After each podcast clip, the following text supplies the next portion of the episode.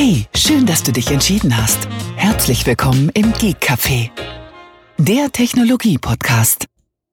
Hallo Tobi. Guten Tag, Thomas. Hallöchen. Hallo, frohe Weihnachten. Das wünsche ich dir auch und vor, vor allen Dingen wünschen wir das der Hörerschaft. Genau. Genau. Sagt man dann auch Schaftin? Nee, ja. Ich habe ja extra gesagt Hörerschaft, weil sie sich ja komplett angesprochen fühlen soll. Ja, ja sorry, war ein, war ein blöder Witz. Ja. Ja, blöde Witze können wir gut. Und äh, ja, ja. Ähm, ich habe heute mal in unsere Statistiken geschaut. Wir haben dieses Jahr nur oh. einmal ausgesetzt. Echt? Ja, wir haben oh, eben hatten wir es noch davon, wo ich gesagt habe, rechne mal mit 50. Äh ja. okay. Wir Nur haben einmal, okay. Sehr 51 gut. Folgen äh, produziert. Oh. Ja, ja. Also so viel zu äh, Sendedisziplin, ja. Ähm, ja. Ja. Die andere war wahrscheinlich in, in der Sommerpause, kann das sein? Ich glaube, das war irgendwie im Herbst, da warst du irgendwie im, Im Urlaub. Herbst sogar, okay, noch besser. Da hat es sich dann irgendwie verschoben. Egal, mhm. weiß ich nicht. Irgendwas so ein so. Auf jeden Fall, aber trotzdem, da kann man schon stolz drauf sein. Ja, aber du weißt doch, Eigenlob stinkt. Ach, von wegen, also in der Beziehung kann man sich da ruhig selbst mal auf die Schulter klopfen, weil ähm, wir hatten es eben kurz vor der Aufnahme davon. Wir haben ja heute die 555. Es ist Heiligabend, ja, der 24. Wir nehmen auf. Ja. Ähm, das äh, ist ja auch schon mal so ein Thema. Ähm, okay, wir haben jetzt beide sind wir jetzt so familiär jetzt auch nicht irgendwie im Boot oder, oder in, vor den Karren gespannt, dass wir da irgendwie volles Programm jetzt heute, beziehungsweise generell auch an, am ersten und zweiten hätten jetzt. Ähm, da, deswegen sind wir ja so flexibel und konnten uns das heute noch einplanen. Ähm, aber wie gesagt, die 555 und ich kann mich noch dran erinnern vor der 500, ja, was wir da immer gesagt haben, ja, lass uns erstmal die 500 voll machen, dann gucken wir mal weiter, beziehungsweise erstmal abwarten, ob wir die 500 schaffen, ja. Mhm. Jetzt sind wir schon wieder bei der 555, ja, also quasi ein Jahr später, ja. Mhm. Ähm, und haben vorhin ja schon mal gerechnet bis 2000, ja, wie viel, wie viel Zeit da noch drauf geht. Ja. Wo wir auch gesagt haben, sagt niemals nie, aber mal gucken, äh, wie das dann läuft, aber, ja. Ich ja, weiß noch. Hier sind wir. Ich weiß noch, wo wir die hundertste Folge gefeiert haben. Da hieß das Ganze noch ein bisschen anders. Ähm, ja, hm, aber genau. was, was wir uns da, da, war, da hatten wir auch noch ein paar Mitpodcaster mehr an Bord. Und wie wir uns da gefeiert haben, als ob das quasi äh, sonst was wäre, 100 Folgen. Ja. Ja, äh, man muss mal gucken. Also das ist ja schon eine Ansage. Ja, ja. ja. Äh, egal, ob du das jetzt äh, monatlich, wöchentlich oder vielleicht sogar täglich machst. Ja. Ja. Ähm, 100 Folgen musst du erstmal voll machen. Ja, ja, ähm, ist klar. Mhm. Und äh, wie gesagt, wir sind jetzt über die 500 hinaus. Wir gehen ja stramm auf die 600 zu. Ja. Ähm, äh, und ähm, gerade wenn du dann so Zeiten oder Jahre hast, und eben hast du ja gesagt, wir haben 51 Jahre, äh, 51 Folgen gemacht dieses Jahr. ja. Ähm, also fast, wie gesagt, mit einer Ausnahme wöchentlich äh, dann auch äh, vor dem Mikro sitzen. Klar, nicht immer dieselbe Uhrzeit, nicht immer derselbe Tag, da sind wir ja relativ flexibel. Ähm, aber das ist ja auch ganz gut so, weil ansonsten, ob wir es dann wirklich hätten voll machen können oder so wirklich jede Woche was machen können, ist ja die andere Frage wieder. Dann wäre vielleicht dann doch ein bisschen mehr ausgefallen, wenn man, wenn irgendwas dazwischen gekommen wäre. So haben wir relativ flexibel halt reagieren können. Ähm, also da kann man schon auch auch wir, ja, die das ja wirklich hobbymäßig machen, schon stolz drauf sein, ja.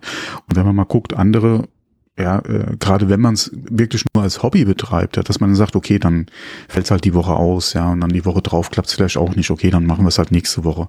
Dafür machen wir dann vielleicht mal eine halbe Stunde länger oder so, ja.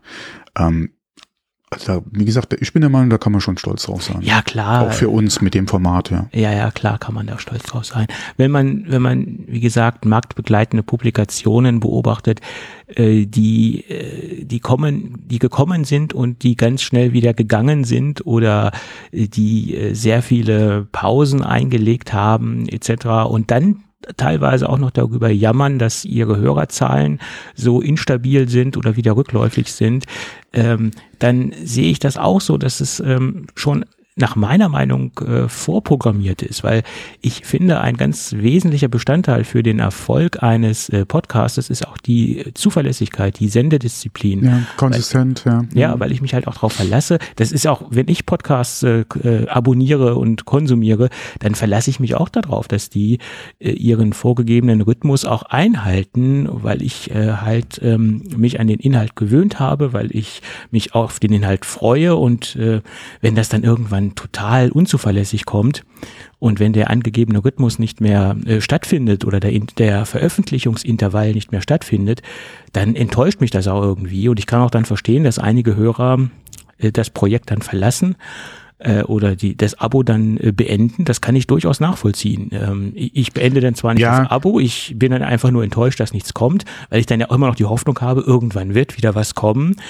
Ähm, aber man, man hat ja auch eine gewisse, ein gewisses Versprechen, was man in irgend, irgendeiner Weise abgegeben hat. Ne? Ich meine, die Tagesschau kommt ja auch jeden Tag um 20 Uhr. Äh, und es ist ja, Okay, das äh, kann man jetzt mit, mit so einem Hobbyprojekt wie bei uns jetzt nicht unbedingt vergleichen. Nein, ja, aber, klar. Aber es ist genauso, da, darauf verlässt man sich ja auch. Ne? Genau wie wir auch im Normalfall einmal die Woche erscheinen. Äh, mittlerweile hat es sich so eingebürgert, dass wir äh, am Wochenende erscheinen. Und ähm, das ist ja auch, finde ich, ja, wichtig, eine gewisse Zuverlässigkeit äh, abzuliefern oder abzubilden im Projekt letztendlich. Ja, ja, aber das, das äh, hörst du ja im Prinzip aus allen äh, Medien, egal ob das jetzt, wie gesagt, Podcast ist, ob das YouTube ist, also Videoformate, äh, selbst ähm, wenn du mal guckst, Instagram, TikTok oder so, Ja. wenn du nicht regelmäßig ähm, Content lieferst, äh, verschwinden dann teilweise halt auch einfach deine, ähm, ich wollte eben schon Kunden sagen, aber deine ähm, Hörer. äh, Oder- Zuhörer, Zuschauer. Ja.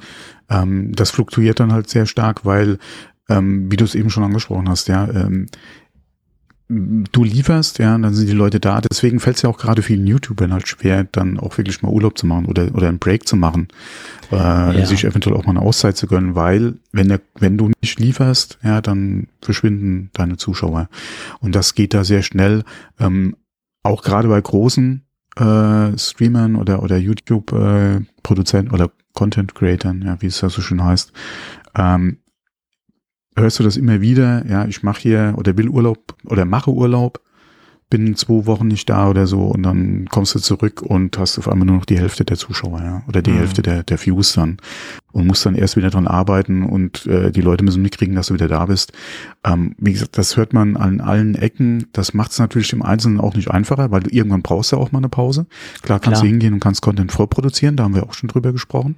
Ja. Ähm, aber das musst du natürlich auch erstmal machen können. Und Ja. äh, je nachdem, gerade wenn du im Videogame unterwegs bist, ja, und da vielleicht äh, täglich am Streamen bist, deine Streams oder zusätzlichen Content noch für Video produzierst oder Reels und TikTok be belieferst, wie viel Content kannst du dann nebenher auch noch im Voraus produzieren, wenn du alleine bist? Das ist halt immer schwierig. Und äh, dann einfach nur Ausschnitte. Der Ans ist auch immer die Frage des Anspruchs, den du hast. Wenn du sagst, okay, ich stelle meine Streams einfach online, zeitversetzt oder Ausschnitte daraus. Äh, wenn ich in den zwei Wochen weg bin, haue ich einfach jeden Tag ein, ein Video, was ich aus dem Stream rausschneide, raus. Kann man machen. Ist halt immer die Frage, wie ist der Anspruch, den man dann selbst hat. Ähm,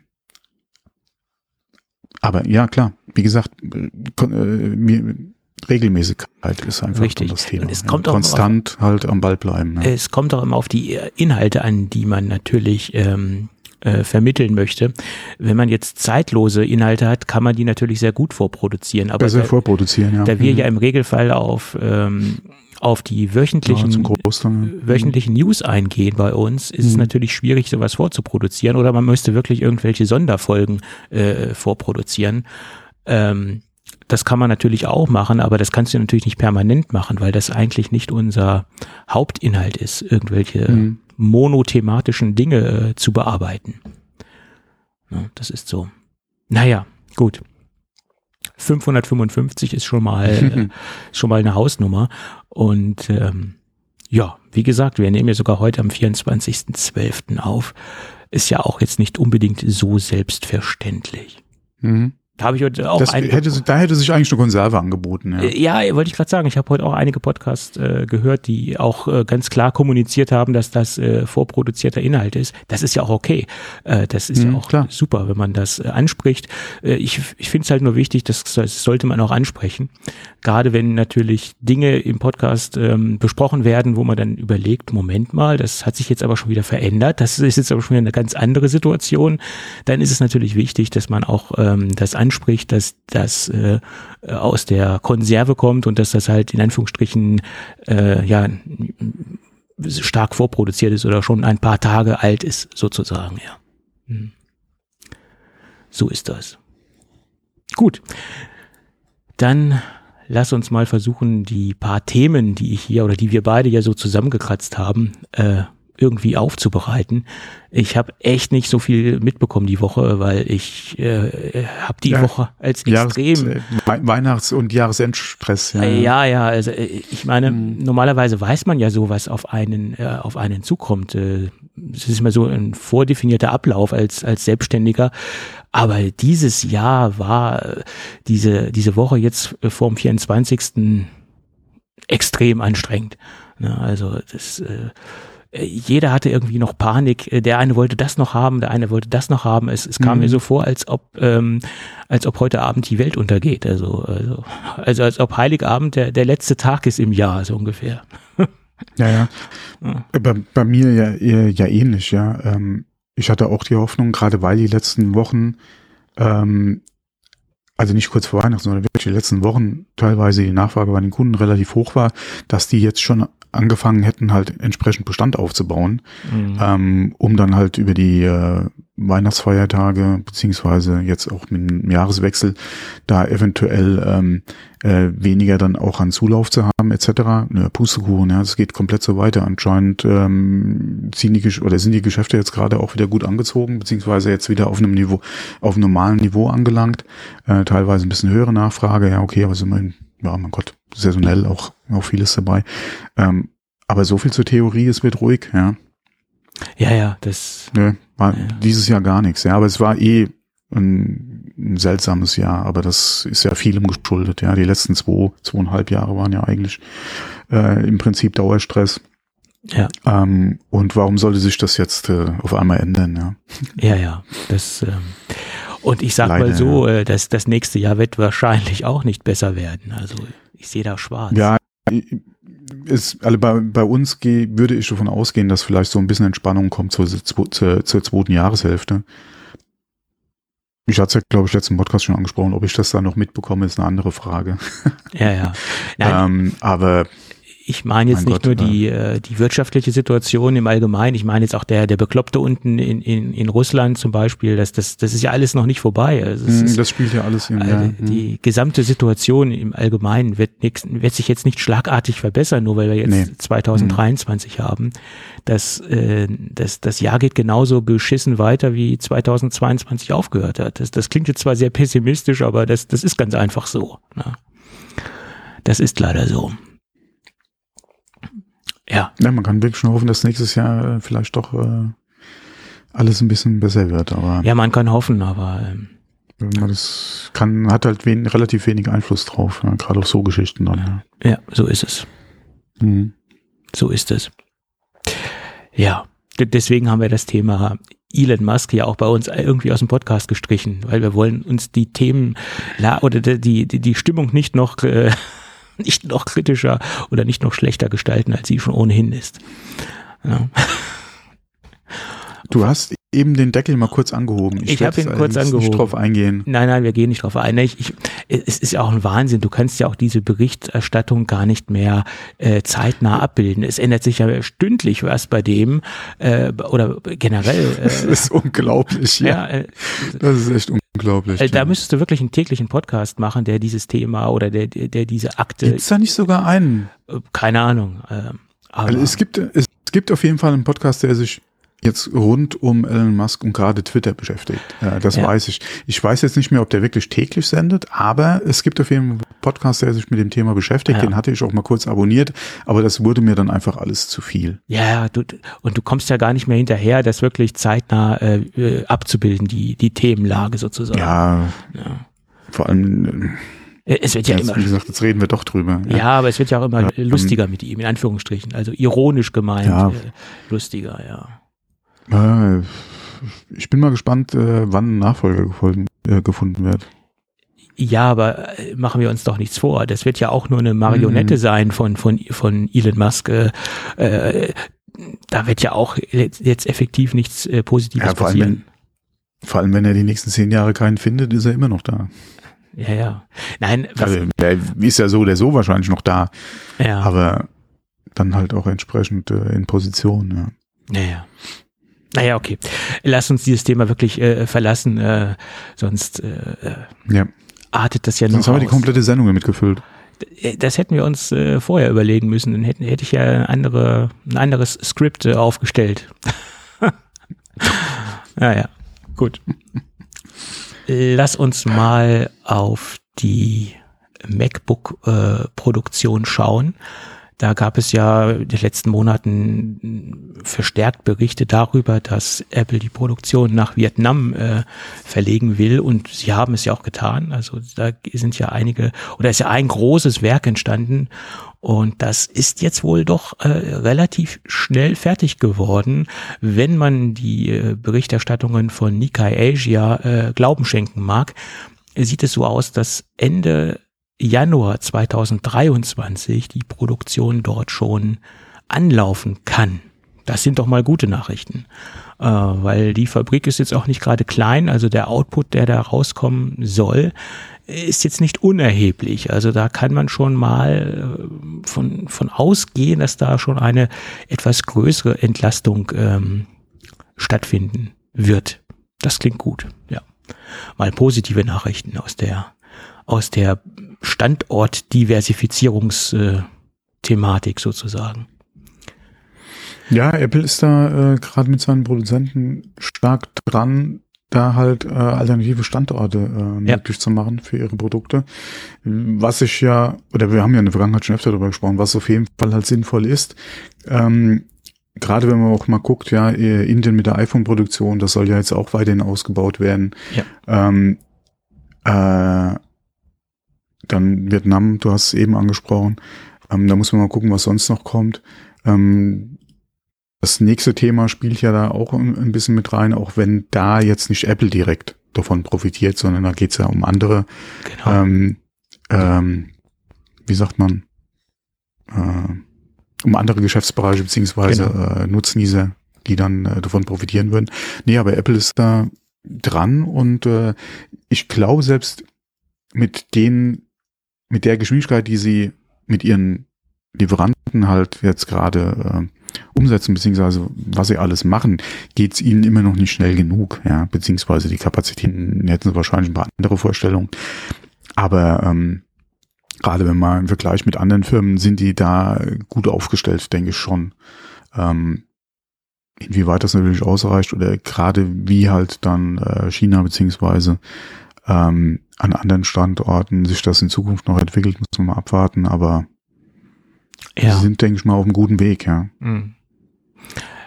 Ja, also man, man merkt ja auch immer wieder, dass, dass, dass vieles bei Apple wohl nicht so ganz glatt gelaufen ist, wie sie es sich vorgestellt haben. Ich habe heute noch kurz einen Bericht überflogen, dass es ähm, wohl auch im A16-Chip ähm, Probleme gab, in Anführungsstrichen.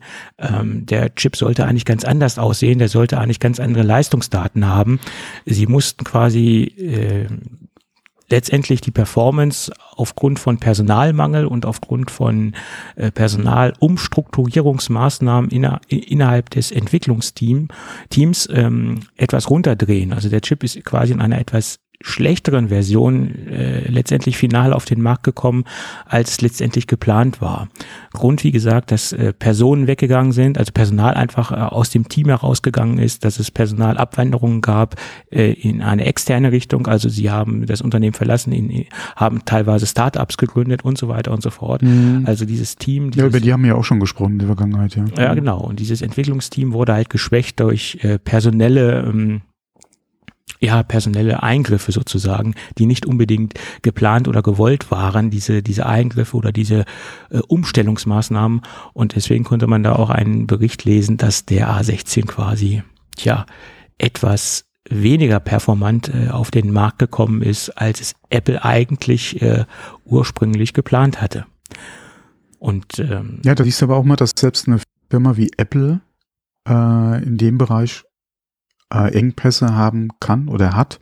Ja. Ähm, trotz der ganzen ähm, ja, äh, oder der, der ganzen Personalien, die sie haben, plus ja auch die Standorte Deutschland, Israel, ja, wo ja auch ein Teil der Entwicklung stattfindet, äh, teilweise ja, oder äh, Indien ja auch, ähm, dass es trotzdem äh, da zu Engpässen kommen kann ähm, und dass so schnell gar nicht äh, neues Talent irgendwie gefunden werden kann, ja, oder, oder neue Stellen besetzt werden können, oder die Stellen halt entsprechend nachbesetzt werden können, wie sie es, wie sie es ja eigentlich bräuchten.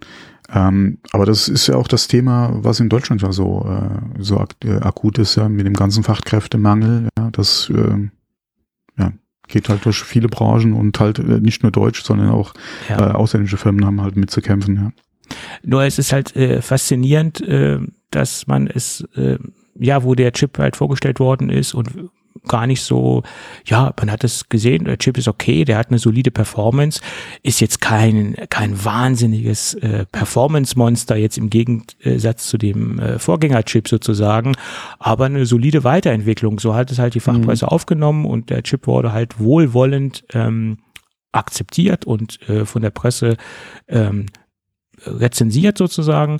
Und, und jetzt im Nachhinein, wo man halt liest über diese diese Problematik im, im, im Chip-Team von, von Apple, äh, ja, da, da, da wird es, wird man wird man erst, wird es einem erst bewusst, äh, dass es da Probleme gab.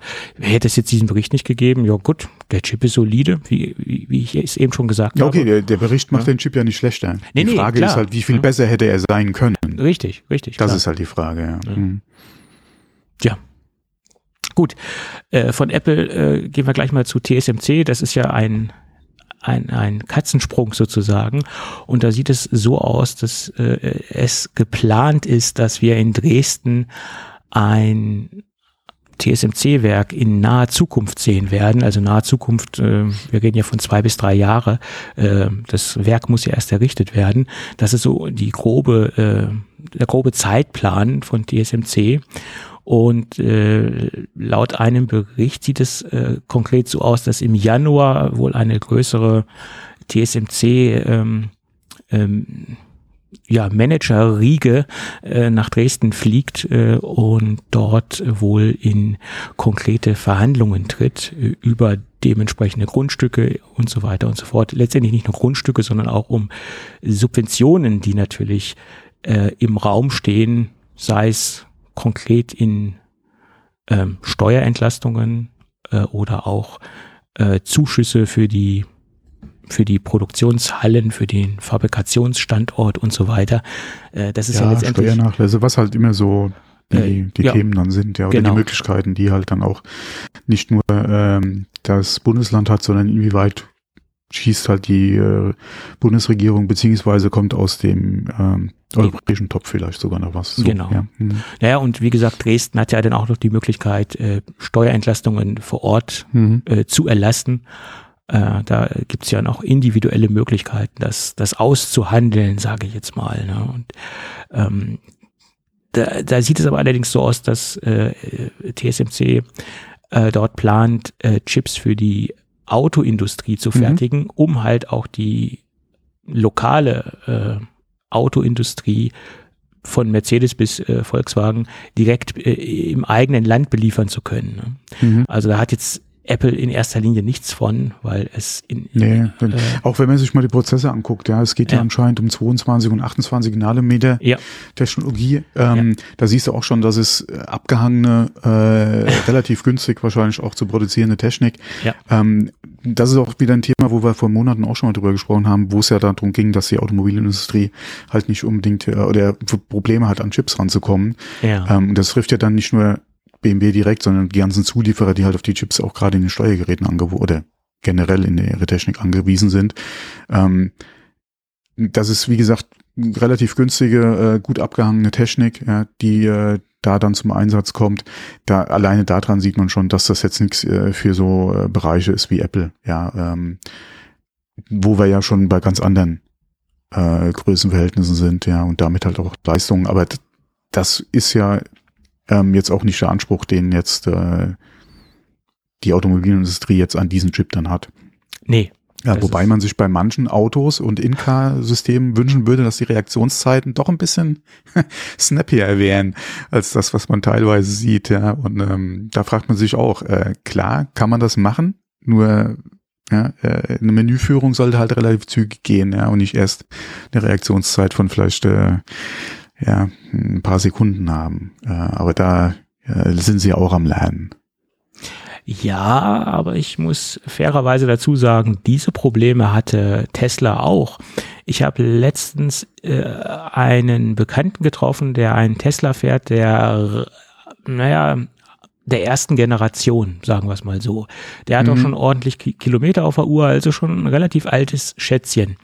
Und der hatte natürlich auch noch einen relativ alten Chip drin. Ich, ich weiß jetzt nicht, mhm. was da für ein Chip genau drin steckte, etc. Keine Ahnung, kann ich jetzt nicht genau sagen. Äh, das Ding ist halt, wie gesagt, schon etwas älter, das, das komplette Fahrzeug. Und da lief der Bordcomputer oder das, das Touch-Display in der Mitte jetzt auch nicht gerade so flott.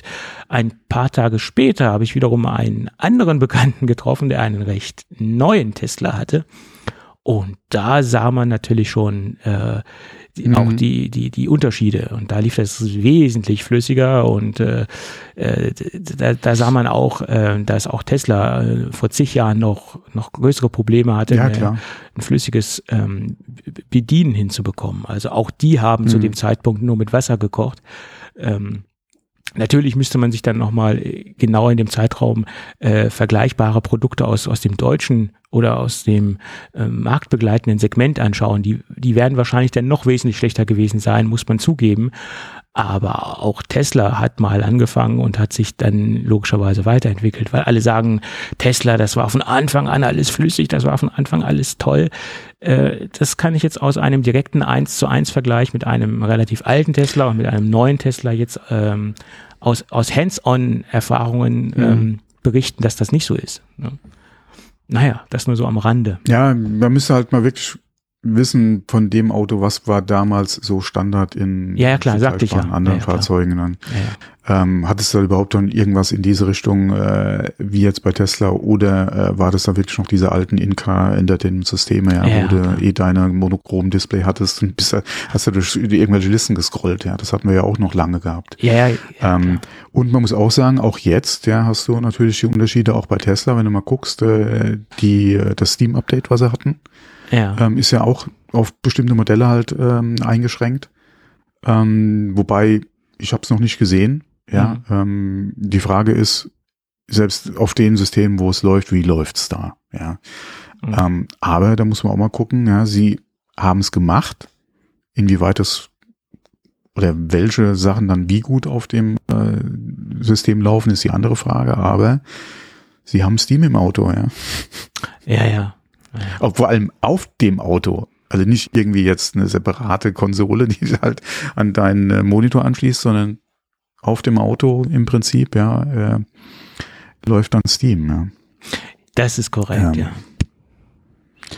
Ähm, aber auch da, wie gesagt, äh, modellabhängig. Das ist jetzt kein generelle, äh, keine generelle Funktion, die auf allen äh, Teslas jetzt dann einfach kommt, sondern das ist halt wirklich auch davon abhängig, quasi welcher Chip ja, ist äh, ja. in dem Ding verbaut. Ja, ja, ja klar. Ähm, äh, ähm, das ist aber ja das, auch da, weil ja. die, die Fahrzeuge ja auch ähm, innerhalb der äh, Produktserie quasi im Inneren weiterentwickeln. Also dann wird da ein Update vorgenommen, mhm. dann wird da auch mal was weggenommen. Also Tesla streicht ja auch äh, Dinge heraus. Ne? Da gibt's ja auch mal wieder starke Diskussionen.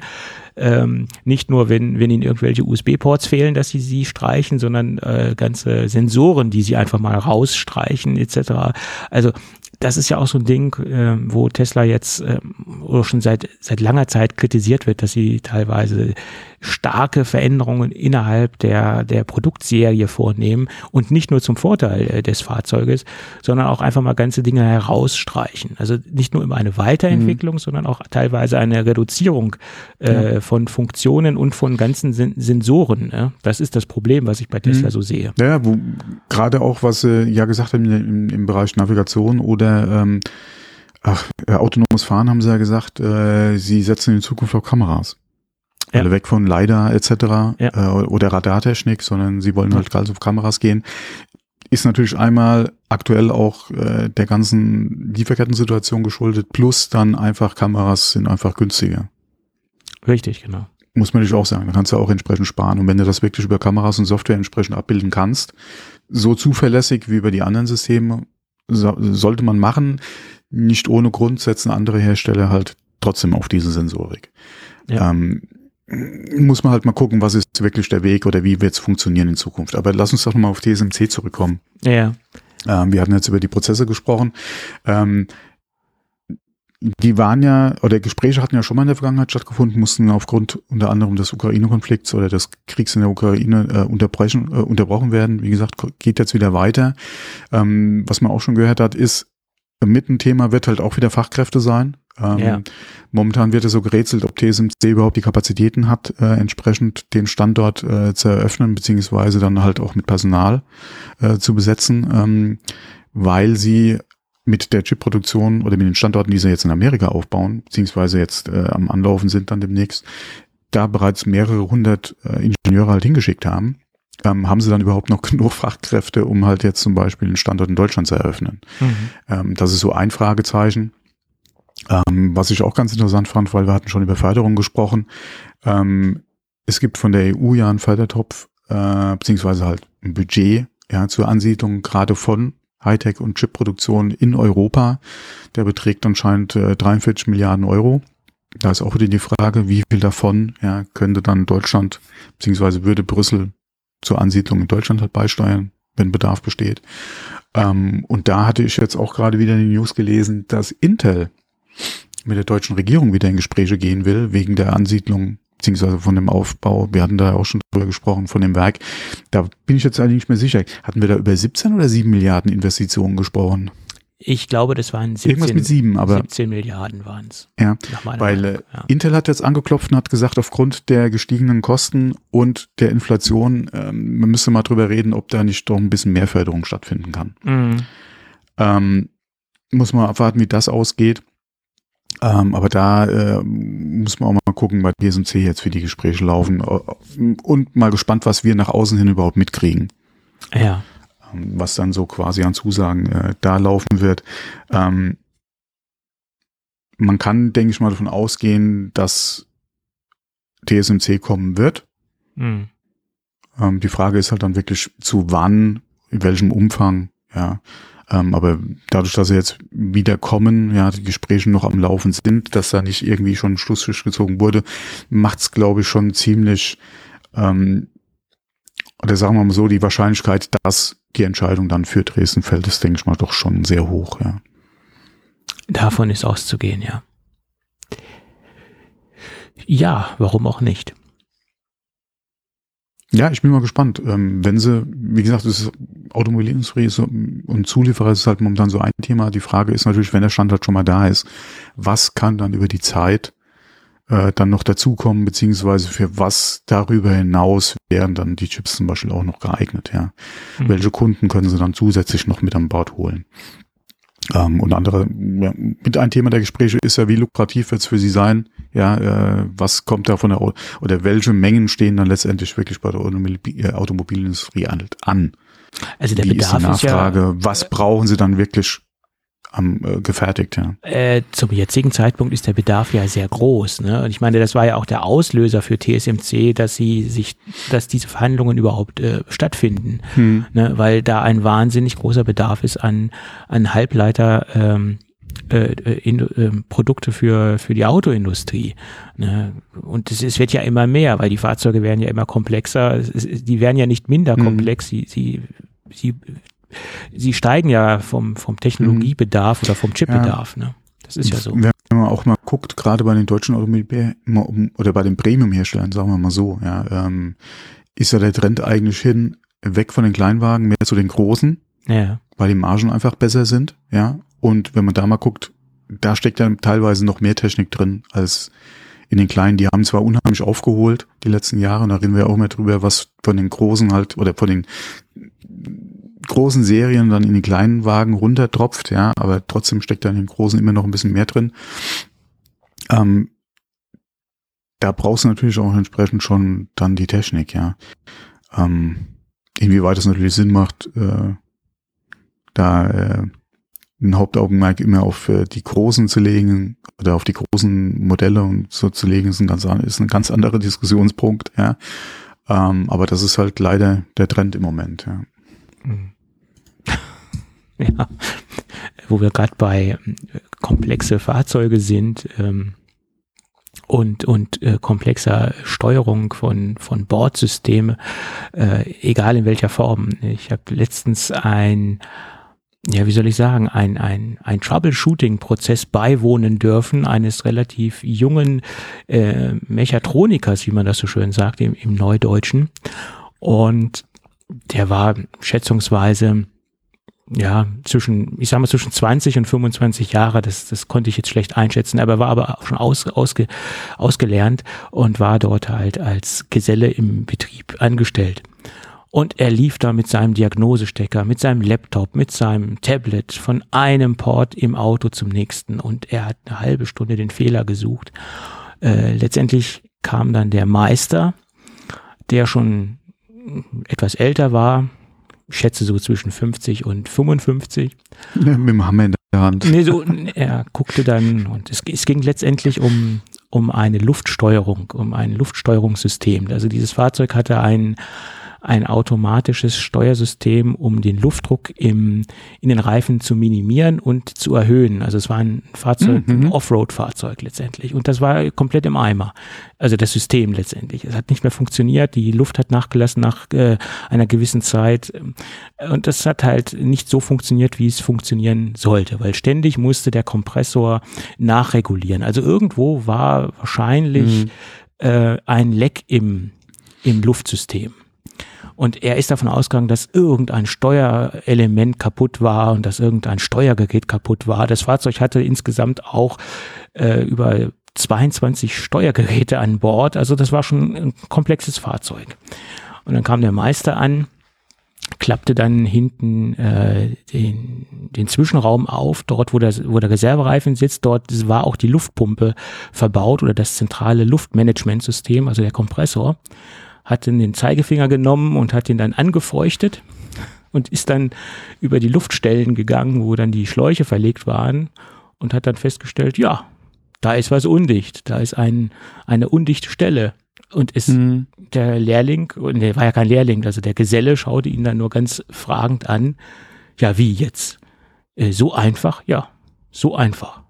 Also es muss nicht immer nur Chip-Technologie sein oder Steuergeräte, die kaputt Elektronik, sind. Ja, hm. Es kann auch äh, ganz einfach ein, ein Leck sein, im, ja. im, Schlauch sein oder ein Dichtungsring, der kaputt ist oder mhm. irgendwas.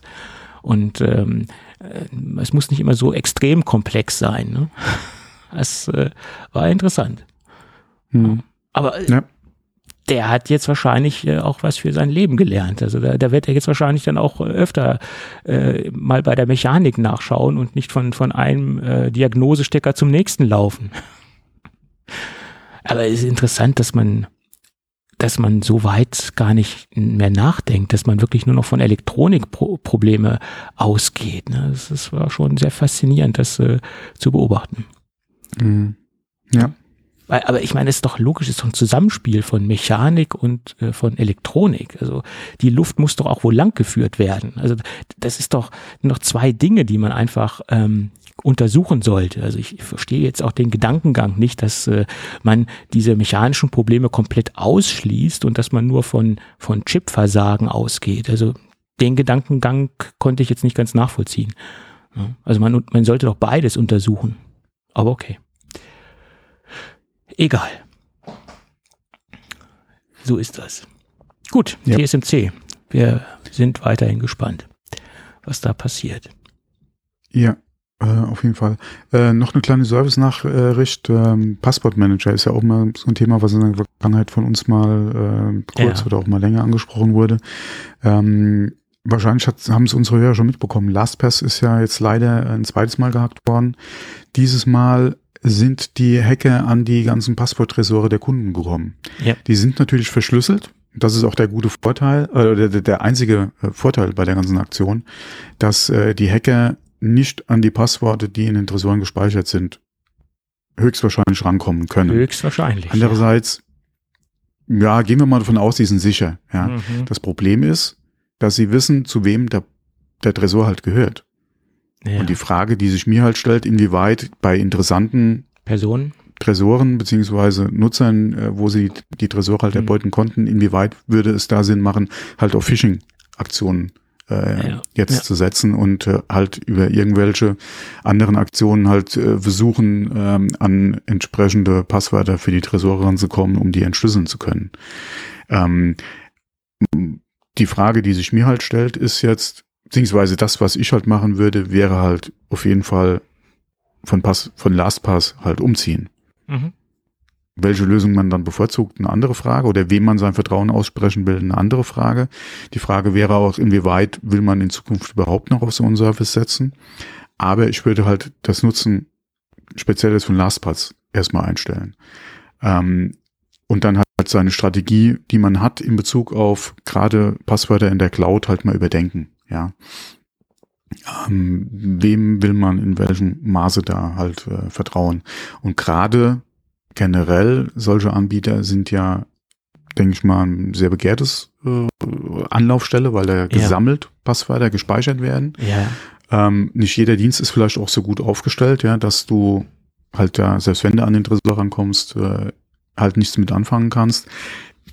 Es sollte generell ja so aussehen bei den Anbietern, aber man steckt ja nie drin. Gerade auch von anderen Seiten hat man immer mal wieder gehört, ja, die sind auch an Klarschriften von Passwörtern gekommen, ja, beim Hacken, ja, äh, gerade wenn man dann halt so jemand ist, der auf diversen Seiten mit derselben E-Mail-Adresse und Passwort arbeitet, immer ein schwieriges Thema, ja. Eine Seite gehackt und schon hat man vielleicht für, für tausend andere Seiten auch die Zugangsdaten. Ähm, das ist auch schon mal so ein Ding, wo man überlegen sollte, wie seine Passwortstrategie aussieht. ähm, in der Regel nutzt man deswegen ja halt auch so einen Dienst, ja, weil die ja dann auch Passwörter, gerade sichere, ja, äh, nicht erratbare Passwörter ja im Prinzip vorschlagen, die dann halt entsprechend abspeichern und man sich den ganzen unlesbaren Müll nicht merken muss, ja. Mhm. Ähm, aber wie gesagt, das mal so als Anstoß äh, benutzen, ja, um halt seine eigene Passwortstrategie mal zu überdenken. Ähm, Gerade wenn man Chrome nutzt, ja, ist die Verführung ja sehr groß, dass man ja auch in Chrome in der Cloud quasi Mhm. über das Google-Konto seine Passwörter speichert. Inwieweit das natürlich Sinn macht, ja, ist immer die Frage auch, inwieweit vertraut man halt dem Anbieter, ja, in dem Fall halt Google. Mhm. Ähm, Apple bietet es ja mittlerweile auch mit der iCloud an, äh, entsprechend über die Keychain, beziehungsweise wie nennt sich der Dienst? Egal. Apple-Passwort gibt's ja Schlüssel- auch. Ja, ist immer die- Schlüsselbund letztendlich, ja. ja, doch, ja, okay. Ja. Ähm, das ist immer die, wie gesagt, ähm, wem, gerade wenn es halt um die Cloud geht, ja, äh, vertraut man da wie, Mhm. gerade wenn es dann um Third Party geht. Ähm, wie gesagt, wir haben LastPass, wir haben äh, OnePassword, wir haben Ja, es gibt ja eine Menge. Jetzt fallen mir die anderen gerade alle nicht ein, ja, aber ja. es gibt ja zig Anbieter. Mhm.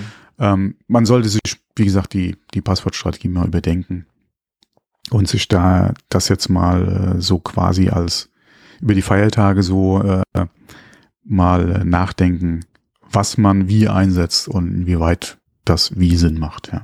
Ja, also man sollte sich nicht nur die Passwortstrategie oder das Passwortmanagement überlegen, man sollte sich generell überlegen, äh, was man in die Cloud steckt, was man über die Cloud synchronisiert, weil letztendlich sollte man sich eines vor Augen führen oder immer wieder vor Augen halten. Die Cloud ist letztendlich nur ein Computer von jemand anderen.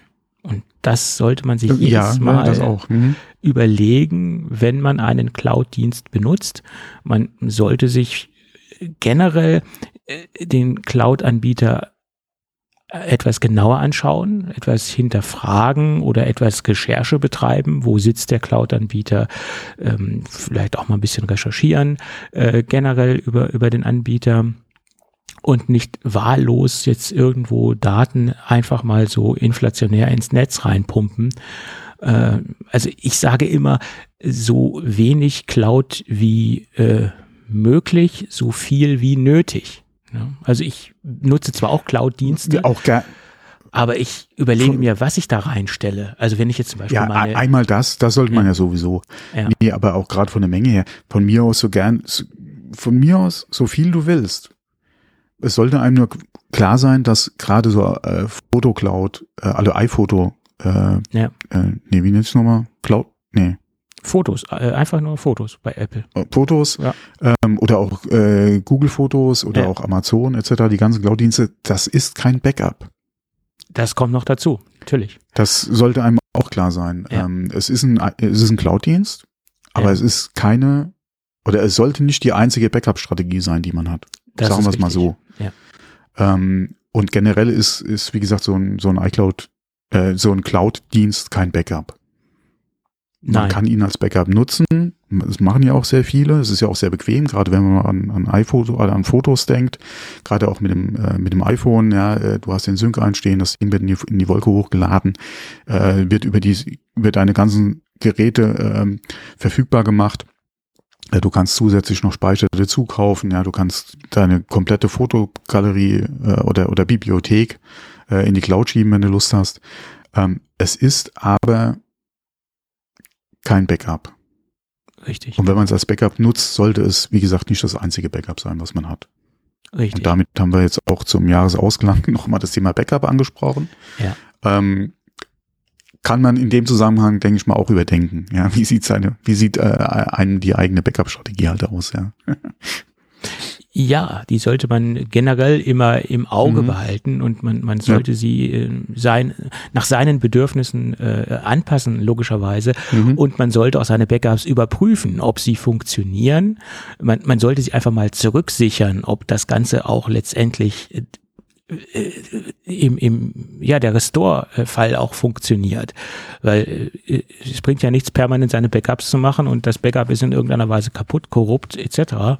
Oder der Datenträger ist letztendlich defekt. Ähm, Mhm. d- Natürlich bekommt man das beim ordentlichen Backup-System äh, auch angezeigt, dass da irgendwas mit dem Datenträger nicht stimmt.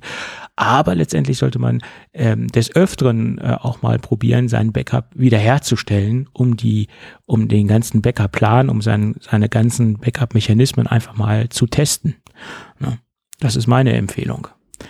Mhm. Äh, und, und wie gesagt, man sollte sich genau überlegen, was man in die Cloud reinspeichert. Das, äh, Ja, das sowieso, weil gerade generell, äh, wie gesagt, die eigene Cloud beziehungsweise Cloud-Dienste, die man, wie gesagt, nur, nur selbst nutzt, ähm, das ist ja wieder die Frage, wer kommt an die Daten ran, beziehungsweise wie sehr gerade in Bezug auf äh, Attacken vertraut man halt seinem Anbieter, wenn man es halt persönlich nutzt.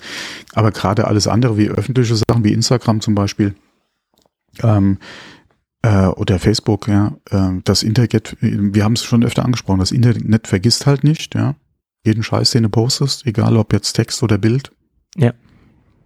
Das, äh, wenn, wenn man es, wenn es einem irgendwie irgendwann mal peinlich werden kann, sollte man das vielleicht vorher mal oder unangenehm werden kann, sollte man das vielleicht mal eher lassen. Aber was natürlich heute bei der Jugend ein bisschen schwierig ist, ja. Obwohl Ja. nicht nur bei der Jugend. da, man, manche äh, alter Sack, und da schließe ich mich nicht aus, ja, postet ja auch schon mal Zeugs, was vielleicht nicht sein muss.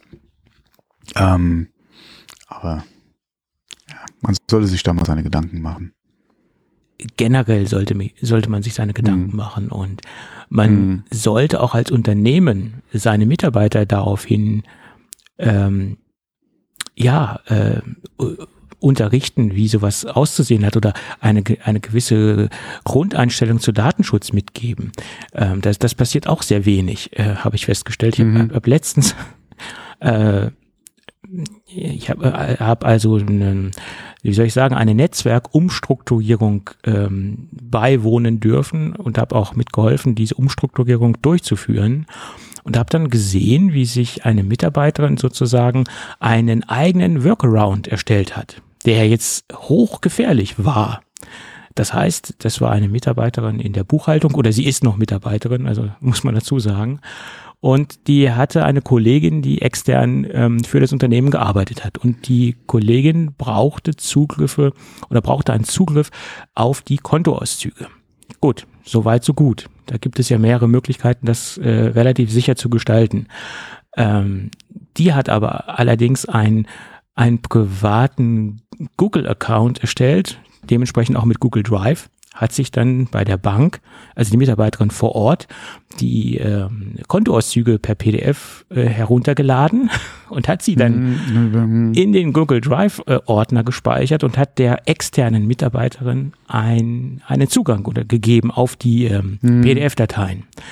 Und das ist natürlich hochgradig, äh, ja, bedenklich, was den Datenschutz beanlangt. Mhm.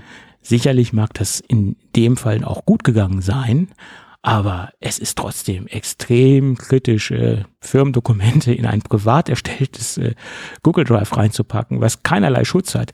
Hätte sie noch die ähm, Dokumente jetzt in einen, einen verschlüsselten Container hineingepackt oder das Ganze noch verschlüsselt äh, in eine Datei gepackt. Äh, ein TrueCrypt genau, und Datei, der Dateiname ist das Passwort, genau. Nein, das jetzt nicht. Also da gibt es ja mehrere Möglichkeiten, eine sichere AES-Verschlüsselung ja, ja, äh, anzubieten, äh, Verschlüsselungsdienste, für, äh, TrueCrypt und so weiter. Also da, da äh, gibt es ja ganz viele Möglichkeiten. Denn wär, wäre das noch äh, relativ sicher gewesen, aber hätte sie natürlich diese äh, dieses, ähm, ja, diesen Skill gehabt oder dieses Wissen gehabt, das so zu tun, dann hätte sie wahrscheinlich auch von vornherein erst gar nicht einen Google Drive-Account angelegt oder einen Google-Account dafür angelegt. Aber äh, da, da sehe ich jetzt nicht unbedingt die Mitarbeiterin ähm, oder da sehe ich jetzt nicht unbedingt das zentrale Problem bei der Mitarbeiterin, sondern beim Unternehmen.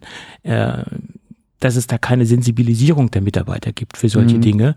Und der, der, mhm. äh, der zweite Punkt ist halt, es hätte gar nicht möglich sein dürfen, dass vom Firmenrechner äh, solche Dinge überhaupt ähm, ähm, Sachbearbeiter tun können. Also das hätte man auch einschränken müssen. Also da sehe ich den Netzwerkadministrator in der Pflicht, dass einfach zu viele Freiheiten äh, den Mitarbeiterinnen eingeräumt worden ist äh, oder eingeräumt worden sind. Also das, äh, da sind so viele Faktoren, die da eine Rolle gespielt haben ähm, die, die Mitarbeiterin hat einfach einen, einen kreativen Workaround mhm, erstellt. Ja. Und die Frage ist, äh, warum hatte sie die Möglichkeiten, dieses überhaupt zu tun? Ne? Das ist äh, so die Hauptfrage. Bei einem vernünftig abgesicherten Arbeitsplatzrechner geht, geht sowas gar nicht erst. Na gut, das nur am Rande. Mhm. Man erlebt die tollsten Dinge. Ja. ja. Sag, äh, sag's. Ja. Ja, es ist so.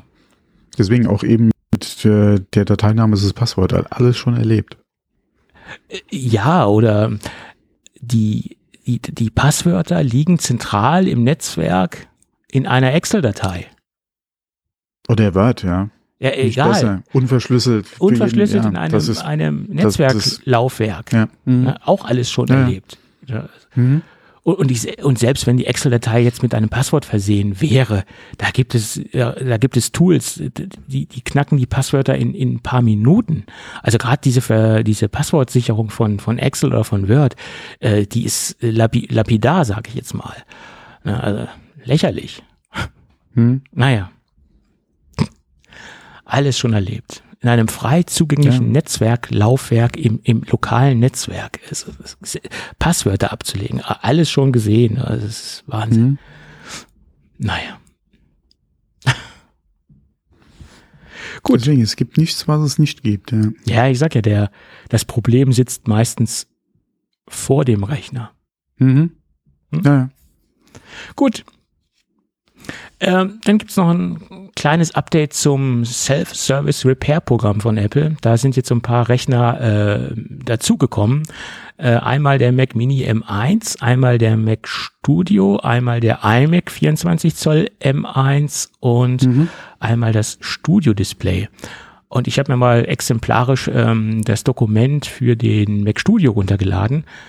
Das sah schon recht gut aus. Also ähm, nach der Anleitung ähm, würde ich mir jetzt schon zutrauen, so zwei, drei Komponenten auszutauschen. Speziell zum Beispiel die aufgesteckte SSD.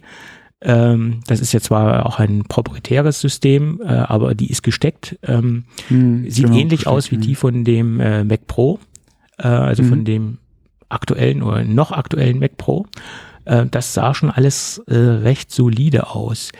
Ähm, aber alle, alles, was darüber hinausgeht, hm, äh, das sah schon etwas komplexer aus. Also viele Dinge würde ich jetzt persönlich austauschen, auch gerade wenn jetzt zum Beispiel die Garantie abgelaufen äh, wäre bei, bei meinem Mac Studio, dann würde ich das eventuell tun. Aber innerhalb der Garantie würde ich da sowieso kein, äh, nicht die Hand anlegen äh, an dem, an dem Gerät. Ja. Aber sie haben sich halt äh, verstärkt Mühe gegeben, das Ganze auch äh, visuell abzubilden, also sehr viel Bilder und sehr viel ähm, äh, ja, Schritt für Schritt äh, Anleitungen sind äh, dort äh, im Service-Dokument hinterlegt, ähm, finde ich doch schon gut nachvollziehbar. Z zumindest bei Mac Studio. Ne? Das sah da doch mhm. sehr gut aus. Ja. So ist das. Mhm. Dazu vielleicht noch eine kleine Sache. Äh, wir hatten ja mal drüber gesprochen über dieses ähm, äh, oder über die Bestrebungen der EU halt jetzt nach dem USB-C ähm, äh, auch hier äh, vorzuschreiben, dass Geräte, gerade Smartphones, einen leicht austauschbaren oder für den Nutzer leicht, leicht austauschbaren Akku haben sollen. Mhm. Ähm, jetzt hatte ich einen Bericht gelesen, das fand ich ganz witzig, ja. Äh, ähm, da ging es darum, wie man denn diese aktuelle Formulierung deuten kann. Mhm. Und ähm, da hieß es unter anderem, dass eventuell dieses Self-Service-Repair-Programm von Apple schon ausreichen würde. Okay. Ähm, weil sie ja die Dokumentation haben und die äh, Werkzeuge eventuell halt auch zugänglich sind für den Nutzer. Mhm könnte es sein, dass das sogar schon dafür ausreicht. Ich glaube nicht, dass es das ist, was sich die EU in der Formulierung vorgestellt hat, aber man kann es anscheinend so deuten, dass das ausreichend wäre. Äh, noch ist es ja noch nicht so weit, ja, man muss auch mal gucken, was wird letztendlich verabschiedet, ja, wie sieht die Novelle dann wirklich aus. Aber aktuell, wie gesagt, gibt es Deutungen, dass das Self-Service-Repair-Programm ausreichen könnte für das, wie es momentan halt vorgesehen ist. Was ich jetzt ehrlicherweise nicht unbedingt äh, für das Allerschlechteste halte. Ähm, weil das, wie gesagt, das kann auch. Ja, es könnte, ja, es könnte schon gerade bei bei den iPhones könnte es schon wesentlich einfacher sein. Ja. Wie gesagt, das muss keine Klappe sein, die du abziehst, ja, äh, aber aber es aber, ist ja nicht für den, für den Ungeübten ist es ja jetzt nicht wirklich einfach, ja. Aber stell dir jetzt nur einmal vor, die würden jetzt wirklich auf das, das, das schmale Brett kommen, wirklich solche Klappen äh, etablieren zu ja. wollen, wie es früher wie, einmal wie, war. Vor der, wie vor der iPhones, also die ja. alte Smartphones halt. Ja. Das wäre ja de facto von der Technologie her eine, eine Rückentwicklung der ganzen Sache. Und äh, ich glaube, das wird auch so nicht kommen, weil das war auch gar nicht so. Ja, was, was Gerätedesign, äh, gerade auch Akkulaufzeit, weil wenn wenn man guckt, wie heute ja ein Akku, ein moderner Akku aussieht, ähm, das ist ja nicht mehr dieser Block, den du früher hattest. Ja, eben, eben. Ähm, ja, heute die Akkus kannst du nicht einfach äh, rein und rausschieben, ja. Ähm, ja. Von daher schwierig, ja. Aber wie gesagt, ich fand es nur ganz witzig, ja, äh, dass es da, wie gesagt, diese Deutungsmöglichkeit gibt, dass äh, so ein Self-Service-Repair-Programm ausreichen könnte. Ja. Ja, das ist ja das Problem. Ähm, man kann es derzeit in, in sehr viele Richtungen auslegen, mhm. das Ganze. Und ähm, wie es dann wirklich hundertprozentig konkret aussehen wird, das wissen wir alle Muss noch man nicht. abwarten, ja. Ja. Mhm. ja.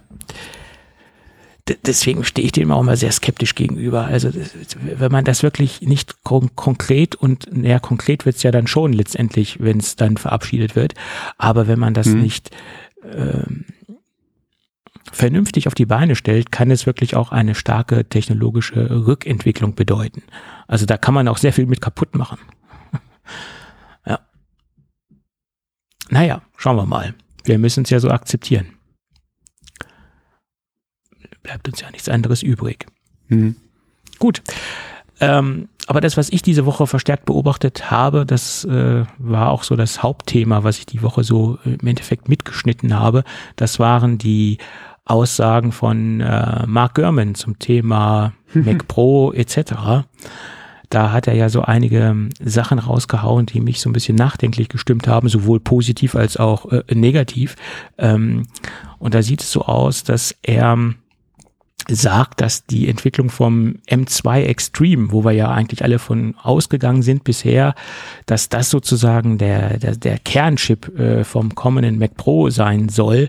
Letztendlich, um das mal kurz einzudampfen, soll das ja ein Chip sein, der aus zwei zusammengeschalteten oder gekoppelten M2 Ultra Chips bestehen soll. Also eine brachale Leistung, äh, wenn man das äh, so sieht, weil der Ultra ist ja schon mal ein gekoppelter äh, Max sozusagen mhm. und der Extreme ist dann nochmal ein gekoppelter Ultra. Und da sind also viermal Max dann im Prinzip. Ne? Letztendlich schon, ja, ja genau. Mhm. Und das halt auf M2-Basis, also nicht auf M1-Basis, also die kommende Generation von von den von den Chips. Äh, dies Jahr, äh, es gibt zwar ein M2, aber wie gesagt, es gibt derzeit nur ein M2. Die weiteren Ausbaustufen sind bisher ja noch gar nicht äh, auf den Markt gekommen. Und das soll wohl Apple, äh, ich sag mal so, äh, auf Eis gelegt haben. Ich sag absichtlich auf Eis gelegt haben, weil ich glaube schon, dass das irgendwann kommen wird. Aber zu einem Zeitpunkt, wo sie dann auch genügend äh, Expertise gesammelt haben, diese komplexe Technik zu einem ordentlichen Preis auf den Markt zu bringen. Weil das ist nämlich genau der Knackpunkt. Er sagt, die Entwicklungskosten für das Ganze sind einfach zu hoch und das Ganze ist ein Nischenprodukt und Apple würde dann auf einen Grundpreis von, von einem Mac Pro auf mindestens 10.000 US-Dollar kommen. Und das ist dann halt auch noch nicht die oberste Ausbaustufe. Das ist, wie gesagt, nur der Basispreis.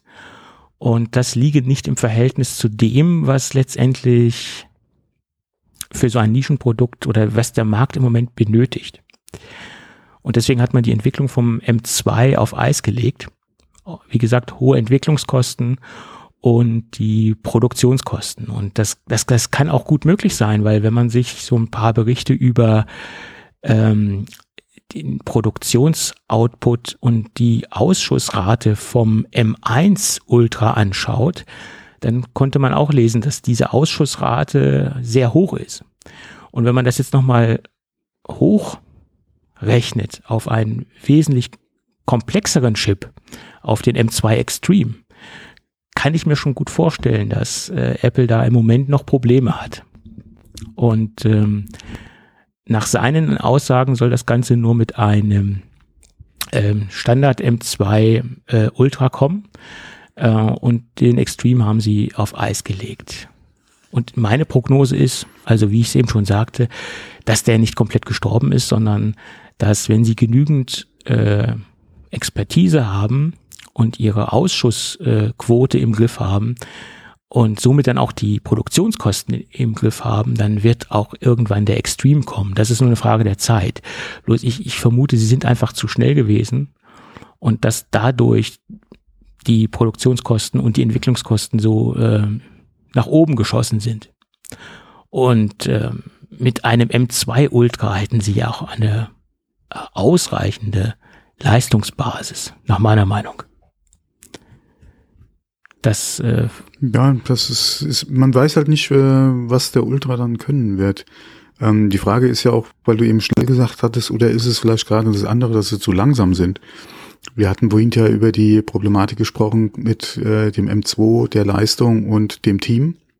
Ja. Vielleicht genau. liegt es ja auch daran. Mhm. Ja. Könnte möglich sein, ja. Könnte da auf jeden Fall mit reinspielen, ja, dass ja. einfach zu wenig äh, Entwicklung oder die Entwicklung nicht so schnell vorangeht, wie sie es gerne hätten, aufgrund äh, der Leute, die halt einfach fehlen im Team. Ja. Ähm, ja, das kann natürlich auch der Fall sein. Ich meine, man muss natürlich auch dieser ganzen M2-Geschichte oder auch der M1-Geschichte, auch wenn ich mir den M1 Ultra anschaue, sie sind halt wahnsinnig performant und sie haben halt auch einen Stand im Moment äh, leistungstechnisch, ähm, wo sie sich durchaus leisten können, jetzt nicht solche extremen Schritte zu gehen. Also da wäre ein M2 Ultra nach meiner Meinung komplett ausreichend. Gerade wenn man sich jetzt die anderen Perspektiven oder die anderen Aussagen anschaut, die Mark Gurman noch ähm, getroffen hat, ähm, die für mich positiv überraschend waren. Ähm, er hat weiterhin. Aber den Ultra hast du momentan nur in dem Studio, gell? Das ist der einzige Chip, der im Moment den Ultra drin ja. hat, ja. Äh, der einzige Wie Rechner, viel? der den Ultra drin hat, ja. ja Aber ein M1 Ultra. Halt M1 Ultra. Ach stimmt, das ist ein M1. Genau. Stimmt, das wäre stimmt, dann ja ein M2. Mit einer Panik, dass jetzt der M2 kommt. das wäre dann der M2 Ultra sozusagen im Ja, Mac stimmt, Pro. das ist der M1 Ultra. Ja. ja. Ich wollte nämlich gerade sagen, wie viel leistungsfähig wäre der dann, aber der wäre dann aufgrund alleine schon, dass er M2 ist, auf jeden Fall einen Ticken besser oder schneller als Ja. der. So ist es. Und dann ist ja die Frage, was kann das Gerät dann noch mehr als der, als das Studio? Ja, was und wie groß oder welcher Unterschied ist dann zwischen den zwei Geräten noch da, ja. Hm. So ist es.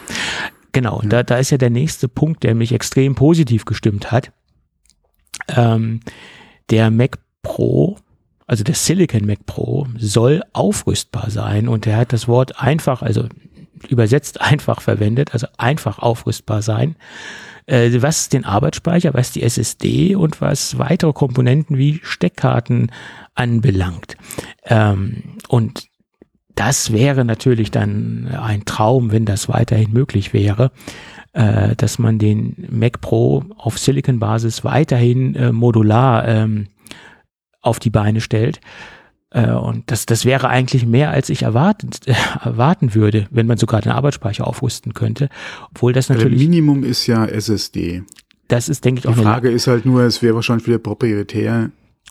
Äh, ja. Würde irgendwas über Third Party irgendwann kommen, ja, zu welchem Preis? ja, Ähm, weil wir haben es ja beim Studio momentan auch. Die ist zwar modul, also modular, um es mal so zu sagen, aber du kriegst ja momentan keinen Ersatz von irgendwelcher Third Party. Ja. Ja. Ähm, wird jemals was, jemals was kommen, ist die andere Frage. Aber es ist, wäre schon mal auf jeden Fall ganz nett, wenn du da einfach mit in den Apple Store gehen könntest und die könnten die austauschen. Wäre ja auch schon mal ein Ding. Ähm, Speicher nach wie vor immer noch ein großes äh, Rätsel, Ja. weil das wäre hardwaretechnisch ja schon äh, eine große Nummer, wenn du deinen Speicher erweiterbar machen willst, weil aktuell ist die Architektur ja ganz einfach so, dass der geteilt wird. Du, wie sollte das in Zukunft funktionieren, wenn du eventuell Geschwindigkeitsunterschiede hast von dem On-Chip, wenn er überhaupt On-Chip noch hat, ja, zu dem, was du dann reinsteckst? ja. Ähm, das ist halt so ein großes Fragezeichen. Oder würdest du auch wieder Speichererweiterungen dann nur von Apple kriegen? äh, möglich. Das ähm, wäre aber alles besser, als wenn er gar nicht Als aufrüstbar Fest, wäre. ja, genau. Weil wo würde Aber er auch sich nicht dann, das, was man ja gerne hätte. weil wo würde er sich dann noch zum Mac Studio unterscheiden, der ja mehr oder Genau. weniger komplett vernagelt ist. Ne? Da kannst du ja gar nichts Mhm. machen. Ja, also dann würde ja ein Mac Pro wenig Sinn ergeben, wenn er letztendlich ein, äh, ein Abbild vom Mac Studio ist und du hast keine Aufrüstbarkeit. Ja. ja, Das, vor allem, weil ja auch immer gesagt wurde, modular. Modular, ja. Und modular kann ja nach wie vor bedeuten, äh, proprietäre Dinge von Apple oder kann sogar bedeuten, dass man zum Beispiel auch eine NVMe-SSD reinstecken kann, was natürlich das, das Optimum wäre. Ja. Und wenn es der Mac Pro kann, wieso kann es keine andere? Naja, weil sie dann mit dem Mac Pro sich auch abgrenzen wollen zu den äh, anderen Rechnern. Weil wenn es das komplette Sortiment MacBook Pro ist könnte, auch ein Pro. Ja, klar. Wie gesagt, ein Mac Mini, okay, das ist kein Pro, ja, aber ich, Ja. ja, okay. Ich meine, man, man sieht ja darin, oder man sieht ja daran, äh, wir haben ja bis jetzt keine Mac Pro Vorstellung gesehen. Das kann natürlich Mhm. viele Gründe haben. Apple hat ja seinen Zeitplan äh, letztendlich äh, gerissen und äh, überschritten. Äh, wir haben keinen Termin gesehen, wir haben keine Vorstellung gesehen. Und irgendwo, Der kommt nächste Woche. Ja, ist klar. Und, und irgendwo muss es ja Probleme geben. Entweder kriegen sie die, die Chip-Entwicklung nicht auf die Kette, entweder kommt TSMC nicht hinterher, das Ganze auf drei Nanometer zu produzieren, oder können keine Produktions, ähm, äh, äh, realisieren auf drei Nanometer Basis, weil es ist ja dann davon auszugehen, dass der M2 Ultra ähm, auf drei Nanometer basieren wird. Äh, Oder sie haben halt Probleme, den Rechner so modular hinzubekommen, wie sie es sich vorstellen. Da können ja ganz viele Faktoren eine Rolle spielen, ähm, warum sich das Ganze verschiebt. Und er hat auch gesagt, äh, er hat sich auch auf keinen konkreten Zeitraum festgelegt. Ähm, das, das kann genauso gut sein, dass das Ding erst Ende nächsten Jahres kommt. Also ich, im schlimmsten Fall wird das Ding erst auf der, auf der WWDC vorgestellt. Ne? Möglich. Aber besser den Da Zeit. sollte aber vorher noch mal was von Apple kommen, oder? Ja, äh, hoffe ich mal. du, die kehren das dann einfach unter den Teppich? Keine Ahnung. Äh, das liegt natürlich auch daran, wie medial ähm, äh, Druck ausgeübt wird, dass sich Apple in irgendeiner Form genötigt fühlt, sich da nochmal zu, äh, zu äußern zu dem Thema. Ne? Aber ich meine, besser, sie äh, bringen ein, ein, ein reifes, ausgereiftes Produkt auf, auf den Markt, als jetzt irgendeine Lösung, äh, die in, in irgendeiner Form auf die Füße fällt. Hm. Also mein Traum wäre ja, äh, Apple, Apple bringt ein, ein Basismodell auf den Markt äh, und bringt dahingehend ein ein Zertifizierungsprogramm raus. Das heißt, es können Hersteller von SSDs, von Steckkarten, von Erweiterungskarten in jeglicher Form äh, ihre Produkte zertifizieren bei Apple. Und dass man dann quasi ein, entweder man kauft das Ganze gleich vorkonfiguriert bei Apple. Oder man kauft sich so ein, so ein Barebone-System, wie es, wie es früher einmal war. Also es gab ja einige Hersteller, wo man nur Mainboard, ähm, Mainboard-Gehäuse, Netzteil drin hatte.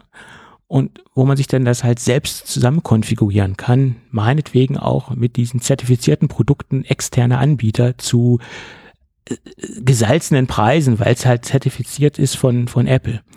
Das wäre doch interessant, auch wenn man dann stark in die ähm, Bastlerecke kommt. Aber das mal so vielleicht auch etwas runtergebrochener, als ich das jetzt eben gerade beschrieben habe, vielleicht etwas eingeschränkter. Aber das wäre doch sicherlich interessant. So könnte der, das Gerät äh, mit den Ansprüchen wachsen. Oder man könnte natürlich auch so ein Mac Pro lange benutzen. Weil wenn ich mir die klassischen alten Mac Pro Kunden anschaue, die haben sich teilweise eine Basisausstattung gekauft, die zu dem, zu dem Zeitpunkt, wo sie sich ihren alten Mac Pro gekauft haben, komplett okay war. Oder wo sie sich den, also den aktuellen zu, zu dem Zeitpunkt gekauft haben. Und dann haben sie gesehen, okay, ich komme nicht mehr klar mit äh, 32 Gigabyte Arbeitsspeicher, sind dann auf 128 oder 64 gegangen. War ja alles möglich. Oder haben die Grafikkarte ausgetauscht, etc. Und somit kann der Rechner dann im Laufe der Zeit wachsen. Oder konnte zur damaligen Zeit halt wachsen. Und das haben sie dann ja äh, mit dem 2013er Mac Pro komplett weggenommen, diese Funktionalität. Und das ist, denke ich, auch ein, ein, ein, ein wichtiger Punkt, wo der klassische Mac Pro-Kunde wieder hin möchte. Dieses äh, Mitwachsen der Bedürfnisse oder sein Mac Pro auf aktuelle Bedürfnisse zu äh, up, upgraden. Also äh, diese, diesen Kundenkreis oder diese, diese Faktoren darf man nach meiner Meinung nicht unterschätzen oder mhm. dieses Verlangen danach. Ja. Ich kenne viele Kunden, die haben ihren Alt Mac Pro 10, 12, 15 Jahre benutzt, wo sie immer wieder abgegradet haben, Arbeitsspeicher. Äh, damals konnte man die CPUs noch austauschen, die waren gesockelt, ja. äh, wo man dann andere Xenon äh, CPUs draufgesetzt hat ähm, oder andere Grafikkarten reingesetzt hat. Das war ja alles möglich und somit konnte der Rechner. Wenn man Grafikkarten noch selbst geflasht hat. Zum Beispiel. Oder man hat sich die teuren Grafikkarten gekauft, die dann halt äh, extra zertifiziert waren, die dann ein, ein Flash drauf hatten, der auch damit serienmäßig funktioniert hat, etc. Mhm. Oder viele haben dann auch äh, zwei Grafikkarten drin gehabt, die einmal die alte Grafikkarte zum Starten und äh, im, im, im macOS sind sie dann auf die nicht geflashte Grafikkarte umgestiegen äh, und haben dann darüber gearbeitet. War ja auch alles mehr oder weniger mit Bastellösungen möglich. Ne? Und dass man, ich meine, dass man auf diesen ganz alten Stand wieder zurückkommt, das, das bezweifle ich ganz klar. Aber dass man in, in, in vielen Ansätzen seinen, seinen Rechner mitwachsen lassen kann, ich denke, das äh, ist ein Bedürfnis vieler Mac Pro Kunden. So sehe ich das. Hm. Ja. Und diese Kunden sind auch bereit, für ein Startsystem wesentlich mehr Geld auszugeben, weil sie genau wissen, das Gerät kann mitwachsen. Ja. Na gut. Aber nicht nur zum Mac Pro hat er sich geäußert, sondern auch zu Displays hat er sich geäußert. Ähm, da meinte er, dass Apple an einem Pro Display XDR Ablösegerät oder einem Nachfolger arbeitet. Äh, das soll mindestens 7K haben, soll entweder 32 Zoll haben, also die aktuelle Größe beibehalten oder eventuell noch größer werden. Äh, das größer werden hat er nicht spezifiziert, wie viel größer. Ich meine, es wäre interessant, das Ding mal auf 34 Zoll zu bringen oder meinetwegen mhm. auch, auch 36 Zoll. Wenn man sich da marktbegleitende Anbieter anschaut, sind ja 32 42. Zoll. Nee, das ist ein bisschen unhandlich. Aber 32 Zoll ist jetzt nun äh, bei vielen Anbietern schon State of the Art, sage ich jetzt mal. Ne? Ähm, und dann hat er gesagt, natürlich soll auch in das äh, Pro Display XDR dann oder de dem Nachfolgegerät ein Silicon Chip reinkommen. Und da gab es so einen Satz, den ich mal so, so frei übersetzt habe. Durch die Silicon Chip äh, Implementierung äh, soll das Display immer weniger auf den Mac angewiesen sein. Also diesen Satz äh, hat er jetzt auch nicht weiter ausgeführt äh, oder genau spezifiziert, was damit gemeint ist. Ähm, man könnte sich natürlich vorstellen, dass da die, die lokale GPU entlastet werden kann für Standardaufgaben. Ähm, möglich. Aber man könnte sich natürlich auch vorstellen, dass man endlich eine Art Apple TV sieht.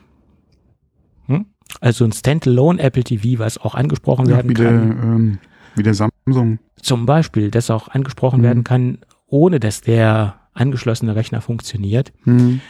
Ob das natürlich die Klientel ist, die äh, sich ein Pro Display XDR kauft, ist jetzt mal eine andere äh, Frage. Aber man hat natürlich dann, wenn man jetzt einen A-Chip dort verbaut, generell die Möglichkeiten, das zu machen. Ja, ich würde mir zumindest mal so Airplay Funktionalität ja. halt wünschen, dass du halt keinen Rechner äh, anhaben musst, um den äh, entsprechend dann halt äh, mit Airplay nochmal zu befeuern oder so, ja.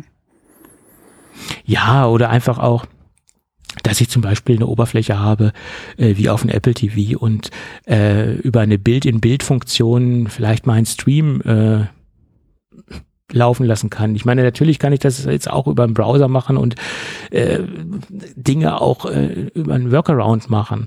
Aber wenn ich da jetzt so ein, so ein natives Apple TV habe, mit einer nativen Apple TV-Oberfläche, habe ich natürlich ganz andere Möglichkeiten, ähm, das zu nutzen. Mhm. Ne? Ähm, dass in das Pro Display XDR ähm, ein oder den Nachfolger davon ein Chip reinkommt, das, das halte ich für gesetzt, weil wir sehen es ja auch im Studio-Display, dass da ja auch Chips drin hängen. Ich glaube, ein A13 mit 64 Gigabyte Speicher, also äh, Flash-Speicher hängt da drin. Und das Ding wird ja auch nicht genutzt. Ne? Das liegt ja auch momentan mehr oder weniger relativ äh, sinnlos dort drin. Auch da haben wir ja mhm. schon drüber spekuliert, äh, warum Apple keine Apple TV äh, einbaut. Meinetwegen auch etwas abgespeckt, aber da wird viel liegen gelassen. Ja, auch dazu hat er sich geäußert. Äh, da soll es auch ein Update geben. Wie dieses Update aussehen soll, steht in den Sternen. Äh, keine genauen Spezifikationen. Ich hoffe, da wird es was geben mit Mini-LED-Display. Ähm, dass man da vielleicht so ein so ein Zwischengerät produziert, also von der von der Preisklasse her, das, das jetzige als Einsteigergerät etabliert und dann noch ein Gerät dazwischen und dann das ganz große Pro Display XDR. Dass man quasi so die drei Marktsegmente abgedeckt hat. Obwohl vom jetzigen Gerät von einem Einsteigergerät zu sprechen, bei einem Preis von mhm. 1749 Euro, ist auch schon ist auch schon krass. Ja. Naja. Spannend. Gut. Und die neuen Mac Pro Modelle sollen dann angeblich im Quartal 1 2023 kommen. Na gut. Das äh, liegt ja auf der Hand in irgendeiner Weise. Ähm, die, die M2-Updates. Die M2-Updates, ja. Mhm. Ja, gut, da haben ja schon viele äh, drauf gewartet, ne, dass da jetzt was passieren soll. Obwohl ich diese Ungeduld gar nicht verstehe, weil so lange sind die M1 Pro und M1 Max Geräte noch gar nicht auch auf dem Markt. Das ist ja noch nicht mal ein Jahr. Also das ist ja ganz knapp, dass sie jetzt ein Jahr auf dem Markt sind und dass da jetzt schon so viel Ungeduld äh, existiert, das, das wundert mich ein wenig. Also nach meiner Meinung sind sie da eigentlich noch im Zeitplan. Aber okay. Ähm, dann hat er nochmal äh, rausgehauen, dass ähm, ein iMac mit M3-Prozessor, ich meine, wir haben noch nicht mal das komplette M2-Lineup auf dem Markt, aber er meint, dass ein iMac mit M3-Prozessor bis Ende 2023 auf den Markt kommen soll. Weiterhin hält er daran fest, dass auch ein iMac Pro kommen soll. Okay, bin ich gespannt. Die Wette gilt. Das, war, gilt, ja. das waren so die, die, die Statements von Mark Gurman zum Line-up Mac, Mac Pro und äh, eventuell weiteren Displays. Ja, ich bin gespannt. Mhm. Gut. Ming Chi Kuo hat noch gesagt, äh, das iPhone SE soll entweder 2024 kommen. Das hatten wir auch schon mal besprochen, dass, äh, dass eventuell das Gerät erst Anfang 2024 kommen soll. Oder, da gab es starke Diskussionen und auch starke Medienberichte zu, oder das Ganze wird komplett gestrichen, weil angeblich die Nachfrage nach Budgetphones äh, kaum noch am Markt existiert oder die Nachfrage sehr gering ist. Ja, das sehe ich eigentlich komplett anders, aber wahrscheinlich sind meine Beobachtungen auch absolut nicht repräsentativ, ähm, weil ich sehe, dass ganz viele Leute auf das iPhone SE gehen im, im Firmensegment ähm, und auch preisbewusste Kunden, die auch Geräte gerne etwas länger benutzen, sind sehr oft mit iPhone SE Geräte, Geräten unterwegs. Ähm, und wahrscheinlich ist das noch ein, ein zu geringer Einblick in diese ganze Geschichte und wahrscheinlich sind das auch noch ganz wenige Leute, nehme ich mal an. Äh, aber wenn ich mir jetzt auch den ganzen Schwellenmarkt anschaue und die ganzen Schwellenländer anschaue, Indien etc., äh, die auch günstige Geräte, ganz einfach benötigen und äh, auch die Kaufkraft in dem Segment größer ist als im High-End äh, Smartphone-Bereich, sehe ich persönlich eigentlich schon einen Markt für iPhone SE Geräte. Also diese These und diese Analyse kann ich jetzt nicht so ganz teilen, muss ich ehrlicherweise sagen. Aber wahrscheinlich täuscht es mich. Tja. Ah, so, jetzt, äh, ich hatte stumm gestellt, hab's nicht okay. mehr angekriegt. Ähm, die Frage gerade im Ausland ist halt die, inwieweit die Leute, wenn sie ein iPhone wollen, wirklich so preissensitiv sind und zu einem SE greifen, anstatt halt äh, zum iPhone zu greifen. Das ist halt die Frage. Ähm, und auch wie beim Mini damals, wo wir gesagt haben, wieso stellen sie das Mini ein? Apple hat die Zahlen, ja, die wissen Bescheid. Ja. Inwieweit es Sinn macht, halt da ein, ein, Modell noch weiterzumachen, beziehungsweise halt jetzt im, im Fall vom SE dann ein, ein, Update zu bringen, gerade wenn sie vom Knopf weggehen äh, und zu einem äh, 10R-Design gehen sollten, ja, wie es ja ger gerüchteweise hieß, inwieweit macht es dann finanziell wirklich äh, da Sinn bei den Absatzzahlen? Ähm, gerade in preissensitiven Märkten wenn die Leute, wie gesagt, würden sie dann nicht eher zum Android greifen als zum SE? Beziehungsweise nochmal ein paar Dollar mehr sparen und dann halt zu einem iPhone greifen. Ähm, da wäre ich mir jetzt gar nicht mal so sicher. Äh, gerade wenn man halt sagt, das SE ist mittlerweile auch gerade vom Design halt her äh, jetzt nicht mehr das, ja. was man sich vielleicht vorstellt. Ich sage zwar immer, es gibt genug Leute oder es gibt bestimmt noch sehr viele Leute, die gerne einen Knopf haben. Hm. Ähm, aber sind das wirklich noch so viele, dass sich speziell für die es sich halt lohnt oder rechnet, halt ein SE herzustellen? Und was machen die Leute, die einen Knopf haben wollen, aber das SE-Update keinen Knopf mehr hat? Mhm. Kaufen die dann trotzdem noch das iPhone oder würden sie dann sagen, okay, dann wechsle ich vielleicht ganz? Ähm, ja.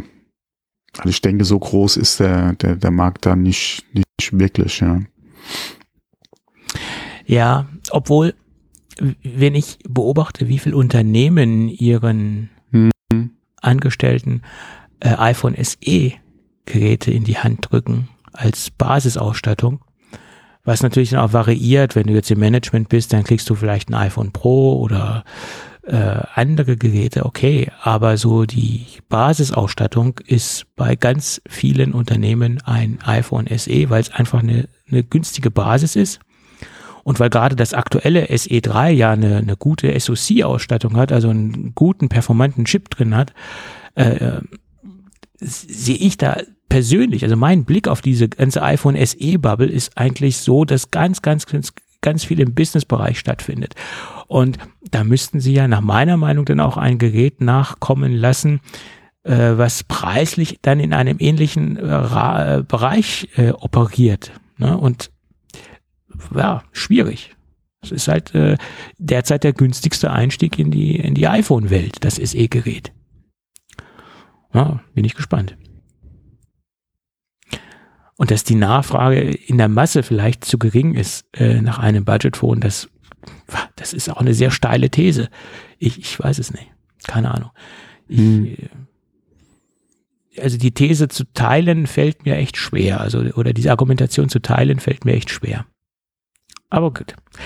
Schauen wir mal. Schauen wir mal. Mhm. Aber es ist interessant, äh, wie viel ähm, Berichte es über dieses, äh, über diese, über diese These von Ming Chi Ku gab. Ich habe sogar auf NTV eine Berichterstattung gesehen, dass das iPhone SE wegfallen soll und dass Apple sich äh, zunehmend auf die äh, auf die High-End-Smartphones konzentrieren will, so, so haben die es natürlich ausgelegt in der Berichterstattung. Ähm, dass das natürlich jetzt ein bisschen überspitzt ist, sehe ich jetzt auch ehrlicherweise, weil das Apple sich nur noch auf die High-End-Smartphones konzentrieren will, das halte ich natürlich für Bullshit. Das war wieder so eine frei interpretierte NTV-Schlagzeile. Ähm, äh, natürlich gibt's dann auch weiterhin noch im unteren Segment Geräte. Also das klang ja so in dieser mhm. Berichterstattung. Das Mini gibt's auch nicht mehr. In einer aktuellen Form gibt's das nicht mehr. Sie haben das 13 aber weiterhin noch im Sortiment, das wird noch verkauft, aber äh, sie ist ja wurde nicht weiterentwickelt. Ne? Aber es gibt ja noch das 14er, also das, das, das blanke 14er, was ja schon noch deutlich günstiger ist als das, äh, als das Pro-Gerät. Also somit haben sie ja schon noch was im, im mittleren Preissegment. Ne? Also sie haben jetzt nicht nur High-End-Smartphones. Bloß diese Schlagzeile hat sich so ja, okay, angehört. Das werden sie auf jeden Fall machen, aber ja, klar. wie gesagt, ja, aber mit einem SE dann halt noch Sinn macht, ja. Bloß NTV hat es halt so präsentiert, dass sie nur noch hm. Premium High-End-Geräte äh, verkaufen wollen. Das war ja komplett übertrieben und eine komplett überspitzte Aussage. Ne? Das ist halt so. Bisschen, äh, bisschen Clickbait generieren, in Anführungsstrichen. Ja, das gehört dazu. Naja, weiß ich nicht, ob das äh, seriöse Berichterstattung ist, so äh, übertrieben das Ganze darzustellen. Das sehe ich jetzt ein bisschen anders.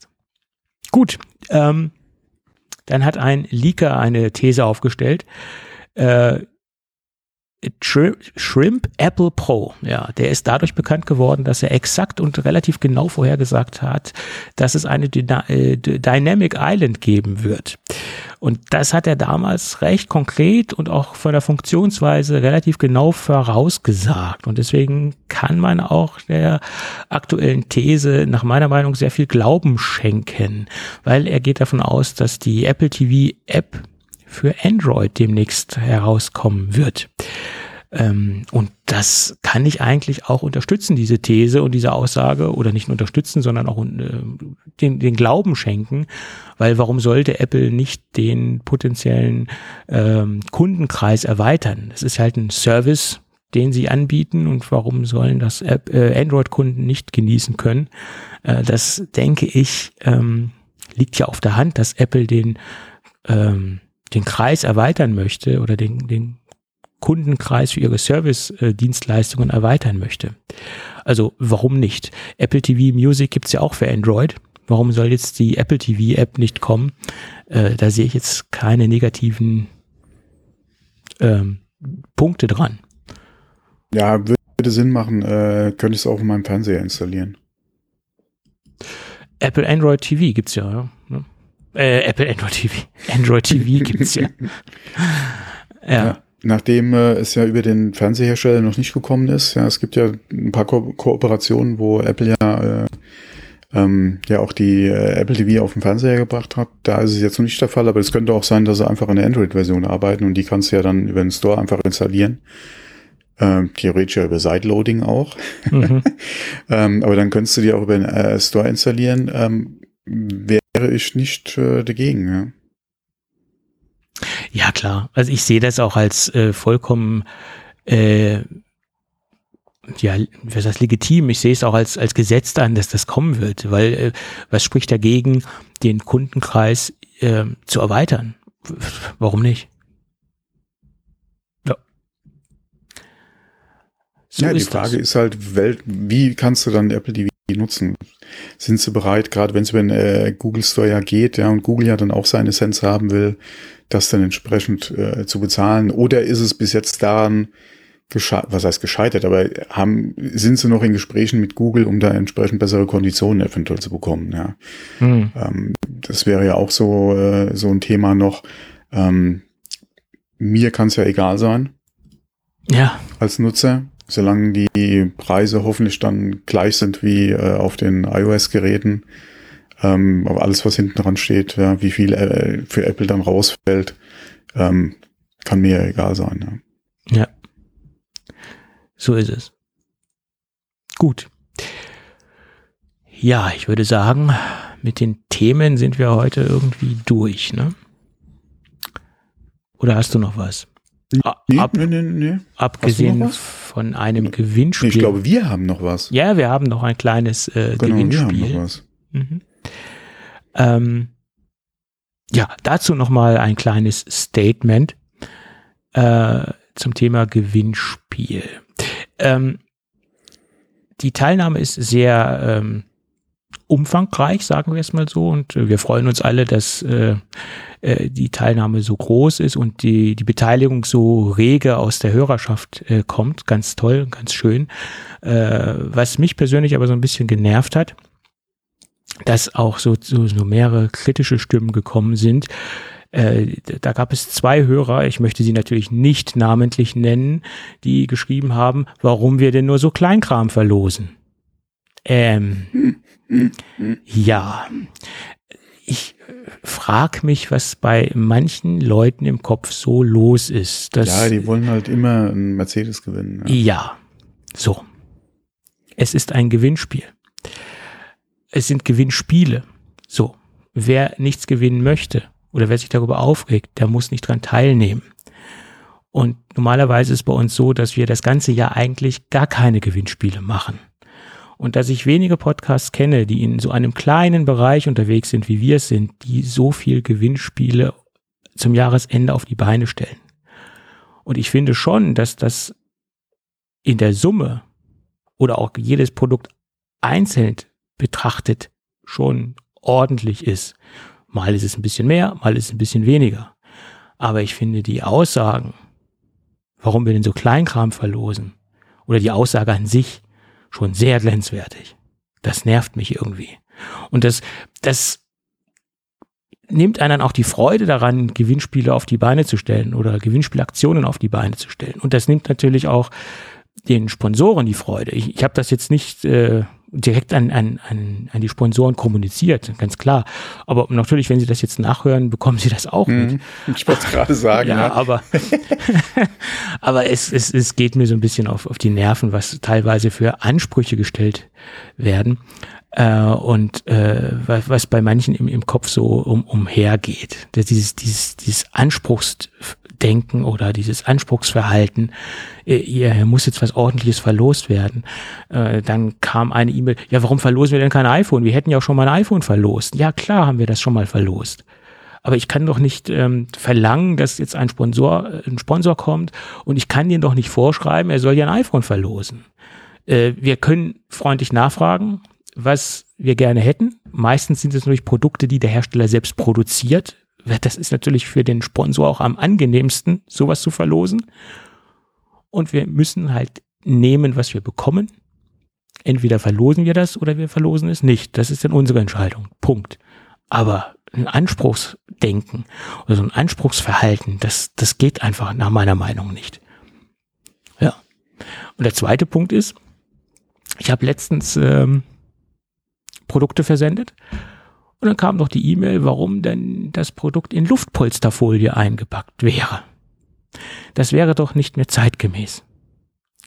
Ja, nach meiner Meinung nicht mehr zeitgemäß wäre, wenn ich jetzt diese Luftpolsterfolie entsorgt hätte, mir jetzt äh, ökologisches Verpackungsmaterial gekauft hätte, das wäre nicht nachhaltig und zeitgemäß gewesen. So habe ich das oder so habe ich die Luftpolsterfolie, die äh, vom Hersteller mitgekommen ist, weiterverwendet und habe sie nicht äh, dem Recycling zugeführt, sondern ich habe sie weiterverwendet. Und was ist nachhaltiger oder was, ja, was ist nachhaltiger als ein Produkt oder eine Folie weiterzuverwenden? Und wenn der Gewinner damit vernünftig umgeht, kann er die Folie auch nochmal weiterverwenden. Also bitte, manche Dinge oder manche Argumentationen kann ich halt nicht nachvollziehen. So, das so das Wort zum Heiligabend. Mann, Mann, Mann. naja, es ist doch wahr. Man, man, man muss sich auch mal Luft machen. Gut. Aber jetzt zum heutigen Gewinnspiel. Ähm, was ich natürlich wieder in Luftpolsterfolie verpacken werde, weil das Produkt wieder bei mir in Luftpolsterfolie angekommen ist. Das nur so als Statement. Hm? Ja, also, die Firma Iyama hat uns ein Monitor zur Verfügung gestellt, ein Display zur Verfügung gestellt. Und das ist ein leistungsstarkes Gaming-Display. 25 äh, Zoll, um genau zu sein, 24,5 Zoll. Es hat ein IPS-Panel drin, es hat äh, äh, FreeSync on Board, also alles das, was ein modernes Gaming-Display äh, anbieten oder bieten soll. Und äh, es hat 240 Hertz an Bord, alle aktuellen und alle notwendigen Anschlüsse. Und es ist aus der ähm, Moment, ich muss jetzt mal hier runterscrollen, weil den Namen habe ich jetzt wirklich nicht äh, im Kopf. Es ist das Yama G-Master Golden Phoenix GB2590 HSU-B1. Ähm, durchaus ein High-End Gaming Display und wenn man sich den Preis anschaut, unterstreicht der Preis auch nochmal diese High-End-Ansprüche sozusagen, weil das 24,5 Zoll Display kostet derzeit so knapp an die 300 Euro. Ja, und dieses Display kann halt ein Hörer oder eine Hörerin gewinnen. Die Teilnahme ist nach wie vor ganz einfach eine E-Mail an gewinnspielwochen.geek-café.de und bitte nur alle dran teilnehmen, die sich daran, damit arrangieren können, dass das Gerät in Luftpolsterfolie verpackt ist. also, in diesem Sinne, äh, vielen Dank für die rege Beteiligung ja. an unseren Gewinnspielen und vielen Dank an die Firma Iyama für die Bereitstellung des Gewinnspielpreises. Hm. Des Gewinnspielpreises klingt jetzt auch nicht gut. Äh, ja, egal. Ähm, bin heute ein bisschen neben der Kappe. Die äh, vorweihnachtliche Woche äh, hat mich doch äh, sehr stark mitgenommen. Ja. Gut. Ich würde sagen, aufgrund der fortgeschrittenen Zeit und aufgrund dessen, dass das Christkind gerade vor der Tür steht, äh, mehr oder weniger würde äh, ich mal behaupten, dass wir uns dann vielleicht noch mal zwischen den zwischen den Jahren wiederhören und das noch nicht unsere letzte Folge für 2022 war. Oder Thomas, wie siehst du das? Da könnte noch mal was kommen, ja. Da könnte noch mal was kommen. Also ich sage ja auch immer, wenn alles gut geht, hören wir uns dann diese Woche noch ein, äh, nächste Woche noch einmal wieder. Also jo. in diesem Sinne. Bis dann. Schöne Weihnachten, bis äh, nächste Woche. Genau. Ciao. Ja, tschüss.